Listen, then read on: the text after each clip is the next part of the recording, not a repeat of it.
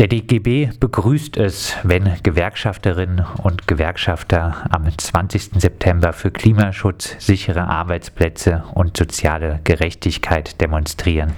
Dies muss jedoch außerhalb der Arbeitszeit passieren.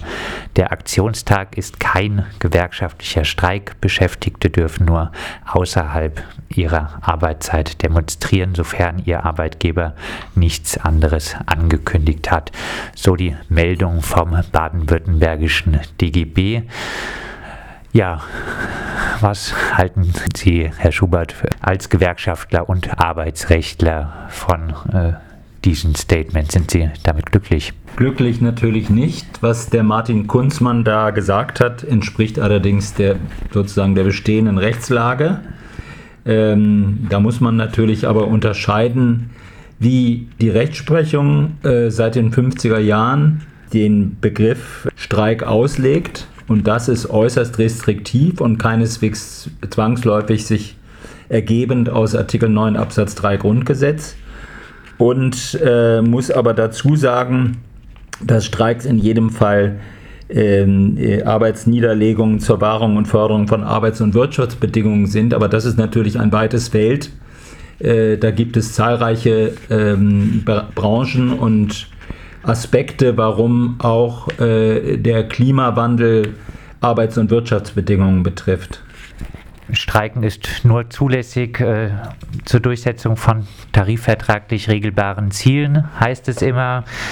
Äh, also eigentlich eine klare Sache. Ein radikaler Wechsel in der Klimapolitik lässt sich kaum im Tarifvertrag festlegen und deshalb äh, ist Streiken fürs Klima rechtlich unzulässig, oder? Also diese Aussage, Bindung des Streikrechts an sogenannte tarifvertraglich regelbare Ziele, ist Rechtsprechung des Bundesarbeitsgerichts und ihm folgen der Arbeitsgerichte Landesarbeitsgerichte, ergibt sich aber eindeutig nicht aus Artikel 9 Absatz 3 Grundgesetz. Daraus leitet das äh, Bundesarbeitsgericht ja das Streikrecht her. Wir haben in Deutschland keine explizite äh, Grundrechtsverbindung Streikrechts. Da steht nur die Koalitionsfreiheit drin. Aber keineswegs steht da, darin, dass, es, äh, dass die Koalitionsfreiheit nur äh, zur Durchsetzung tarifvertraglich regelbarer Ziele äh, ausgeübt werden kann. Ebenso wenig steht da drin, dass sie nur durch äh, Gewerkschaften durchgeführt werden kann, auch Ad-Hoc-Koalitionen, also wenn sich Leute in einem Betrieb zusammenschließen, sind durchaus möglich. Ähm, das ist alles eine einengende äh, Auslegung des Grundgesetzes durch äh, das Bundesarbeitsgericht. Und das Entscheidende bei der Geschichte ist, dass diese Auslegung des Bundesarbeitsgerichts nicht nur sich nicht aus Artikel 9 Absatz 3 Grundgesetz ergibt, sondern dass sie auch dem internationalen Recht, also Völkerrecht und dem äh, Recht der Europäischen Union widerspricht und damit unvereinbar ist. Und das ist eigentlich der Knackpunkt, um den es geht in der politischen Auseinandersetzung und bei der Auslotung der Möglichkeiten zur Veränderung dieser Rechtsprechung. Heißt, Sie würden sagen, das Bundesarbeitsgericht verstößt einerseits ähm, gegen das Grundgesetz, andererseits äh, auf jeden Fall gegen Europarecht. Es, stößt, es verstößt gegen äh, das Grundgesetz durch seine einengende Auslegung in Verbindung mit dem Völkerrecht, was es ja bei seiner Auslegung berücksichtigen muss. Es kann sich nicht einfach über geltendes Recht, nämlich Völkerrecht in Deutschland, ratifizierte äh, Verträge, äh, völkerrechtliche Verträge in Deutschland und so weiter hinwegsetzen, sondern muss sich daran orientieren und das tut es nicht. Und äh, Sie haben jetzt auch gesagt, es wäre durchaus möglich, unrechtlich zulässig, äh, auch äh, ohne Gewerkschaft zu streiken, heißt, was man so landläufig als wilder Streik bezeichnet. Das wäre durchaus ähm, rechtlich auch Wenn zulässig. Artikel 9 Absatz 3 äh, so versteht, dass äh, er einfach Koalitionen erfasst und nicht etwa nur Gewerkschaften. Das ergibt sich gar nicht aus dem Grundgesetz dass, ist, dass damit nur Gewerkschaften gemeint sein können, dann ist es klar, dass es auch äh, ein Recht ist, was Ad-Hoc-Koalitionen ausüben können, also Menschen, die sich gerade zusammengeschlossen haben, um bestimmte Ziele zu formulieren. Da gibt es nicht diese Einengung, die das äh, Bundesarbeitsgericht hineininterpretiert, historisch aber eben deshalb hineininterpretiert, weil man immer gesagt hat, nicht gewerkschaftlich organisierte Streiks könnten aus dem Ruder laufen, es gäbe ein Gefahrenpotenzial äh, und zu Kontrollzwecken, so das BAG in der Entscheidung von 1963 schon, könnten sie nur durch äh, äh, bestimmte äh, Organisationen geführt werden, denen man irgendwie vertrauen könnte. Was äh, gibt es denn ähm, bei dieser äh, in Sachen Streikrecht restriktiven Urteilspraxis ähm, zur Rolle der Gewerkschaften dabei zu sagen?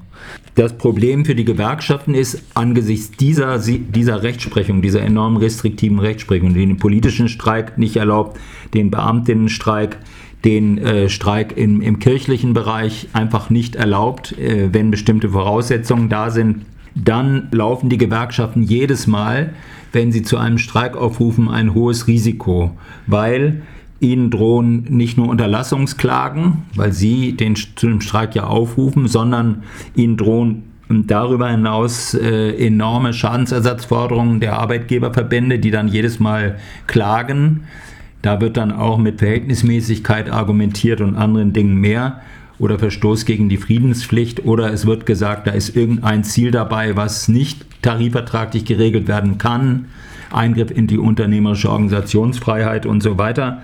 Und das führt dazu, dass die Gewerkschaften äußerst zurückhaltend sind, ähm, wenn sie zu einem Streik aufrufen und sich wirklich darauf orientieren, ob das jetzt wirklich nur tarifvertraglich regelbare Ziele sind führt eben auch dazu, dass sie enorme Zurückhaltung dabei äh, haben, überhaupt zu politischen Forderungen, sprich Forderungen nach Gesetzesänderungen zum Beispiel im Umweltbereich äh, aufzustellen.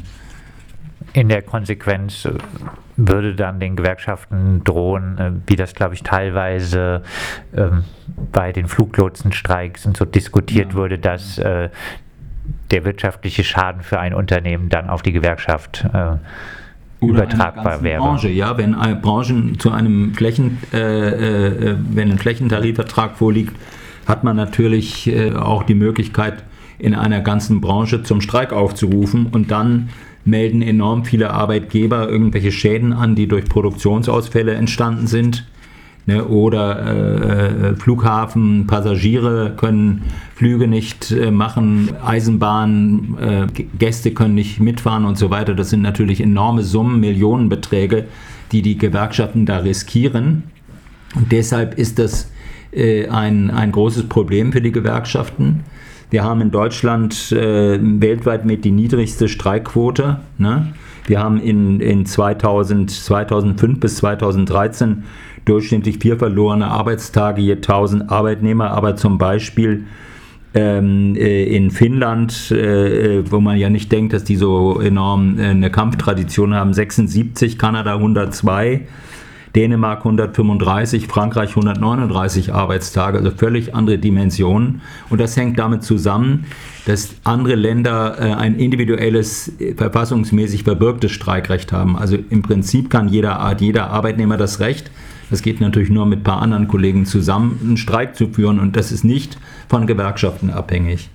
Sie haben vorhin auch schon gesagt, auf europäischer Ebene sieht es in Sachen Streikrecht besser aus. Wenn man jetzt rechtlich das Streikrecht äh, durchsetzen wollen würde von Gewerkschaften, von Ad-Hoc-Koalitionen, von Beschäftigten, mhm. wie kommt man denn dann auf diese europäische Ebene, um sein jeweiliges Streikrecht durchzusetzen? Zunächst mal müssen die deutschen Gerichte in Deutschland geltendes Völkerrecht und äh, UN, äh, EU-Recht anwenden. Das ist auch schon mehrfach in einigen Entscheidungen eingeflossen, allerdings immer ausweichend. Also zum Beispiel Artikel 6 Nummer 4 der Europäischen Sozialcharta äh, erlaubt eindeutig auch den politischen Streik. Das wurde schon 1998 vom äh, ähm, Sachverständigenausschuss äh, der Bundesregierung vorgehalten. Man hat aber keine Konsequenzen daraus gezogen. Äh, zum Beispiel das ILO-Abkommen Nummer 87, ebenfalls innerstaatliches Recht Ähm, äh, auch da hat der Überwachungsausschuss schon 1983 die Bundeswehr gerügt wegen Nichterlauben eines weitergehenden Streikbegriffs und so weiter. Also wenn die Gerichte diese internationalen Bestimmungen und auch Artikel 12 und 28 der EU-Grundrechtscharta, auch in Deutschland geltendes Primärrecht, ernsthaft anwenden würden, dann müssten sie ihre bisherige äh, restriktive Position verlassen und auch, auch den politischen Streik selbstverständlich erlauben. Also einen Streik, der zwar um Wirtschafts- und Arbeitsbedingungen geht, aber sich auf Gesetzesänderungen richtet. Der Arbeitsrechtler Rolf Gefgen erklärte uns gegenüber in etwa einmal, das Streikrecht wird nur durch Streik gesichert. Wenn die Arbeitsgerichte nun relativ restriktiv entscheiden gegenüber dem Streikrecht, äh, liegt das dann auch an den zurückhaltenden sozialpartnerschaftlichen Gewerkschaften? Also äh, die Geschichte des ganzen Arbeitsrechts seit dem 19. Jahrhundert zeigt, dass alle äh, Arbeitsschutzregelungen, die wir heute haben, äh, Sozialversich auch Sozialversicherung, aber auch äh, Entgeltfortzahlung, Urlaub und so weiter, nur auf dem Hintergrund von angedrohten Streiks oder von tatsächlichen Streiks äh, durchgesetzt wurden, also ohne politische Streik, das sind dann ja politische Streiks, hätte es die ganzen heutigen Regelungen im Arbeitsschutz gar nicht gegeben. Und das heißt natürlich, dann muss man äh, auch einfach ähm, ja, diese Grenze übertreten, sonst äh, stagniert man sozusagen in dieser Frage. Und äh, das ist in der Tat eine Frage, äh, die sich in den Gewerkschaften stellt wo man diese Grenze erreicht hat. Und es hängt letzten Endes vom Druck aus den Betrieben ab. Also alles, was da durchgesetzt wurde, war ja im 19., im 20. Jahrhundert war ja illegal, jedenfalls nach Rechtsprechung oder auch früherer Gesetzeslage. Aber nur diese, äh, diese illegalen, damals illegalen Methoden haben es überhaupt ermöglicht, diese, äh, diese Schutzbestimmung durchzusetzen in der Veranstaltung politischer Streik in Deutschland rechtliche Grenzen und Möglichkeiten haben Sie nun durchaus Möglichkeiten äh, aufgezeigt, die in Richtung erstmal in eine grobe Richtung des, der mhm. Durchsetzung des Streiks auch fürs Klima, für Beschäftigte gehen könnten. Äh, welche könnten das sein? Also wenn wir erstmal bei Wirtschafts- und Arbeitsbedingungen bleiben, es gibt zahlreiche Bereiche, in der Wirtschaft, wo äh, die, äh, das Thema Klimawandel ganz eng mit der Situation in den Betrieben, mit den gesetzlichen Regelungen, die Betriebe betreffen, zusammenhängen. Ich habe das Beispiel gebracht von der DB Cargo, wo äh, äh, also der ähm, Transportgesellschaft der Deutschen Bahn, äh, wo durch weiteren äh, Abbau des Güterverkehrs 17.000 Arbeitsplätze bedroht sind weil äh, ähm, nach wie vor immer weiter auf den äh, Fernverkehr durch Lastwagen umgezwitscht wird. Das haben auch viele Unternehmen gemacht. Da geht es nicht nur darum, tarifliche Regelungen zu erreichen, um sowas zu verhindern, sondern es geht auch um politische Regelungen, die, äh, in der Sache äh, Bahn, äh, LKWs einfach umsteuern um das Klima zu schützen. Das ist handgreiflich, dass das ein ganz wichtiger Faktor ist. Aber man kann das zum Beispiel auch auf Arbeitsplätze in der Solar- und in der Windkraftwirtschaft äh, beziehen. Dort sind viele Tausende von Arbeitsplätzen in den letzten Jahren beseitigt worden aufgrund von gesetzlichen Regelungen, EEG und so weiter. Und äh, da würden entsprechende äh, Aktionen der Belegschaften ganz eng mit politischen Forderungen verbunden sein, diese gesetzlichen Regelungen, die sozusagen einen Ausbau der erneuerbaren Energien behindern und untergraben, zu ändern. Und da ist man in einem ganz engen Schulterschluss mit der Klimabewegung. Also das sind einige Beispiele. Man könnte sich auf viele, in, in vielen weiteren Bereichen darüber nachdenken. Abschließend Hoffnung, äh, dass sich äh, beim Streikrecht, beim Recht auch auf den politischen Streik, äh, zum Beispiel fürs Klima, etwas in Deutschland äh, zum Besseren bewegen kann? Oder ist das Kräfteverhältnis zwischen Kapital und Arbeit einfach derzeit zu schlecht? Also ich denke, das sind Dinge, die erstmal in den Betrieben thematisiert werden müssen. Das ist bislang nicht wirklich der Fall. Natürlich sind ganz viele Beschäftigte ihrerseits äh, äh, sehr engagiert in diesem Thema Klimaschutz, aber das ist sozusagen eine getrennte Sache von ihrer Arbeit und das muss man überwinden, damit in jedem Betrieb dieses Thema als eigene äh, Handlungsnotwendigkeit gesehen wird für Änderungen in dem Betrieb, für Änderungen, die auch in jeder Branche dazu führen, dass grundlegende Veränderungen erfolgen. Und das ist äh, äh, natürlich nur im Bündnis mit der Klimabewegung möglich und ist meines Erachtens auch eine ganz entscheidende Frage, damit überhaupt äh, Änderungen durchgesetzt werden. Das geht nicht einfach von oben herab, das muss von unten kommen und aus den Belegschaften selber.